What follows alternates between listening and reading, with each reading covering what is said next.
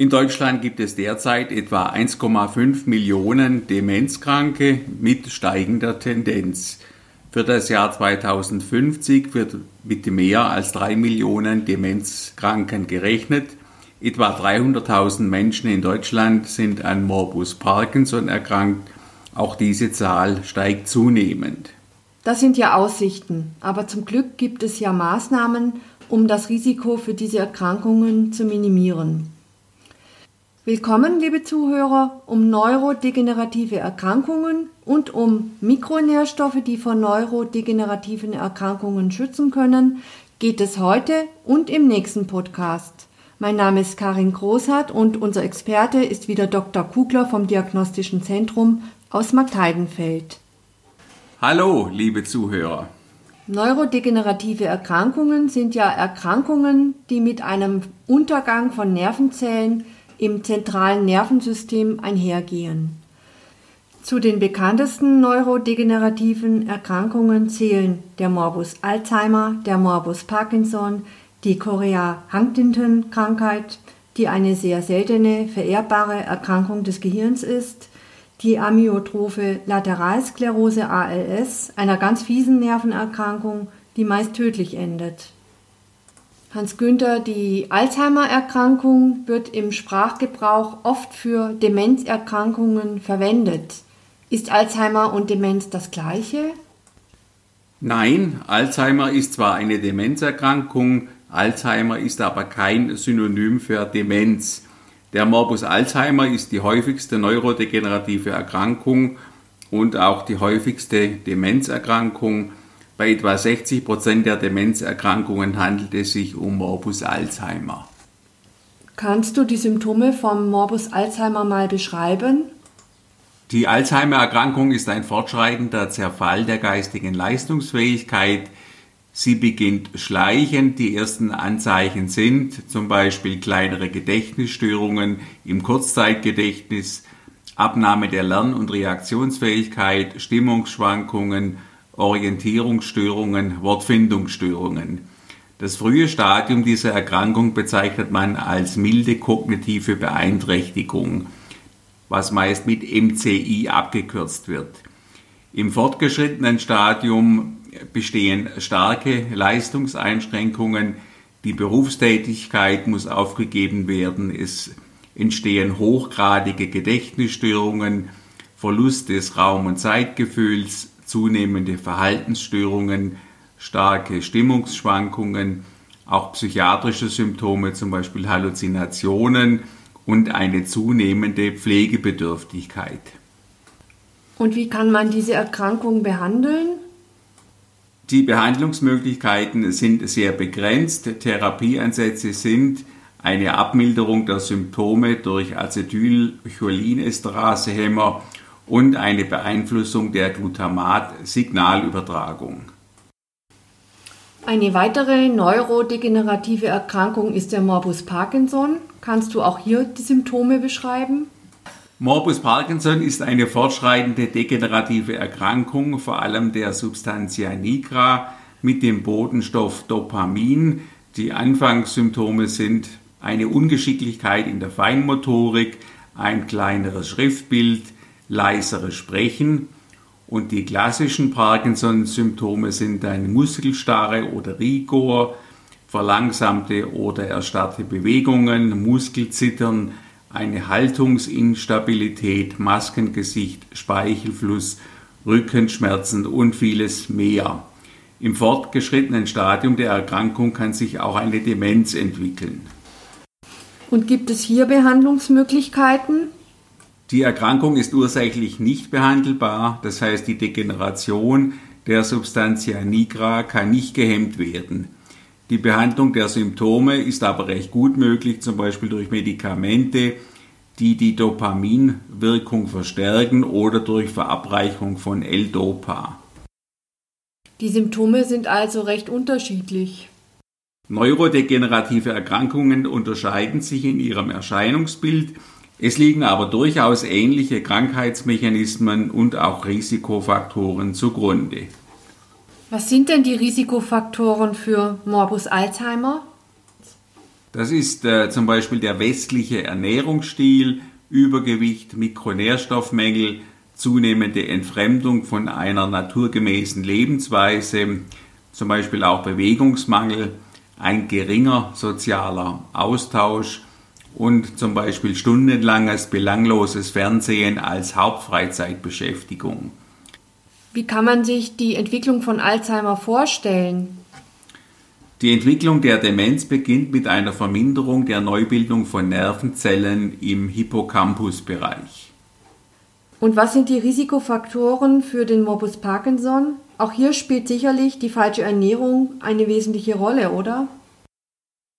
Ja, genau, auch bei Morbus Parkinson sind ein westlicher Ernährungsstil mit wenig Obst und Gemüse ein Risikofaktor, aber auch der Verzehr von vielen raffinierten Kohlenhydraten und ein reichlicher Verzehr von Milchprodukten. Ein Antioxidantienmangel begünstigt die Entstehung von Parkinson. Weitere Risikofaktoren sind zum Beispiel eine toxische Belastung durch Pestizide und oder Schwermetalle, eine verminderte Entgiftungskapazität für Umweltgifte und psychischer Dauerstress. Männer sind außerdem häufiger betroffen als Frauen. Generell muss gesagt werden, an der Entstehung von neurodegenerativen Erkrankungen sind beteiligt zum Beispiel oxidativer und nitrosativer Stress, eine erhöhte Entzündungsaktivität im Gehirn, eine Fehlfunktion der Mitochondrien, dadurch entsteht ein Energiemangel in den Nervenzellen, erhöhte Homozysteinkonzentrationen und die Exzitotoxizität, das heißt die gesteigerte Aktivität von Glutamatrezeptoren durch Übererregung der Nervenzellen. Unser Thema geht ja um Mikronährstoffe als Schutz vor neurodegenerativen Erkrankungen. Eine gute Versorgung mit Mikronährstoffen ist eine Grundvoraussetzung für eine normale Funktionsfähigkeit des Gehirns. Mit einer gezielten Mikronährstofftherapie sind aber auch viele biochemische Störungen bei neurodegenerativen Erkrankungen behandelbar. Wobei wir ja jetzt mitten im Thema sind. Was können Mikronährstoffe bewirken? Mikronährstoffe können den oxidativen Stress vermindern, den Energiestoffwechsel der Nervenzellen stabilisieren, die Entgiftung von Toxinen verbessern, die Nervenerregbarkeit regulieren, die Entzündungsaktivität herunterregulieren und vieles mehr. Eine Mikronährstofftherapie ist besonders erfolgsversprechend in der Prävention, also Vorbeugung neurodegenerativer Erkrankungen und in der Frühphase der Erkrankung, weil dadurch die biochemischen Fehlregulationen korrigiert werden können, bevor eine größere Schädigung des Gehirns eintritt. Die Mikronährstofftherapie sollte in ein ganzheitliches Vorbeuge- und Therapiekonzept eingebettet sein, zu dem auch richtige Ernährung, Bewegung und anregende geistige Tätigkeiten gehören. Dann kommen wir doch mal zu den Mikronährstoffen und fangen mit den Aminosäuren an.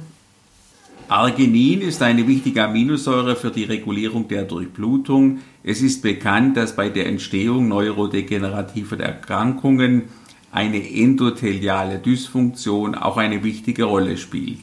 Okay, Arginin sorgt also für eine bessere Durchblutung des Gehirns. Auch Glutathion ist wesentlich. Bei neurodegenerativen Erkrankungen sind häufig verminderte Glutathionspiegel nachweisbar. Glutathion ist ein wichtiges Antioxidans- und Regulatormolekül im zentralen Nervensystem. Störungen im Glutathionstoffwechsel können die Mitochondrienfunktion beeinträchtigen und eine Fehlfaltung von Proteinen begünstigen. N-Acetylcystein ist die am meisten verwendete Aminosäurenverbindung zur Steigerung der Glutathionssynthese. Welche Aminosäuren sind noch wesentlich? Die Konzentrationen der verzweigkettigen Aminosäuren waren in mehreren Studien mit einem verminderten Risiko für die Alzheimer-Erkrankung assoziiert. Das sind also Isoleucin, Leucin und Valin. Taurin ist auch wichtig. Taurin ist eine schwefelhaltige Aminosäurenverbindung mit vielen Eigenschaften. Es wirkt antioxidativ, antientzündlich, blutdruckregulierend etc. Die kognitive Leistungsfähigkeit bei älteren Menschen korreliert mit der Taurinaufnahme. Die Einnahme von L-Dopa bei Parkinson-Patienten führte zu verminderten Taurinkonzentrationen, was dann den Schweregrad motorischer Symptome verschlechterte.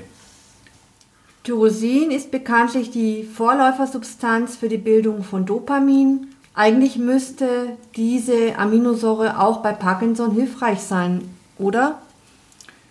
Prinzipiell können Tyrosinsupplemente die Bildung von Dopamin im ZNS anregen.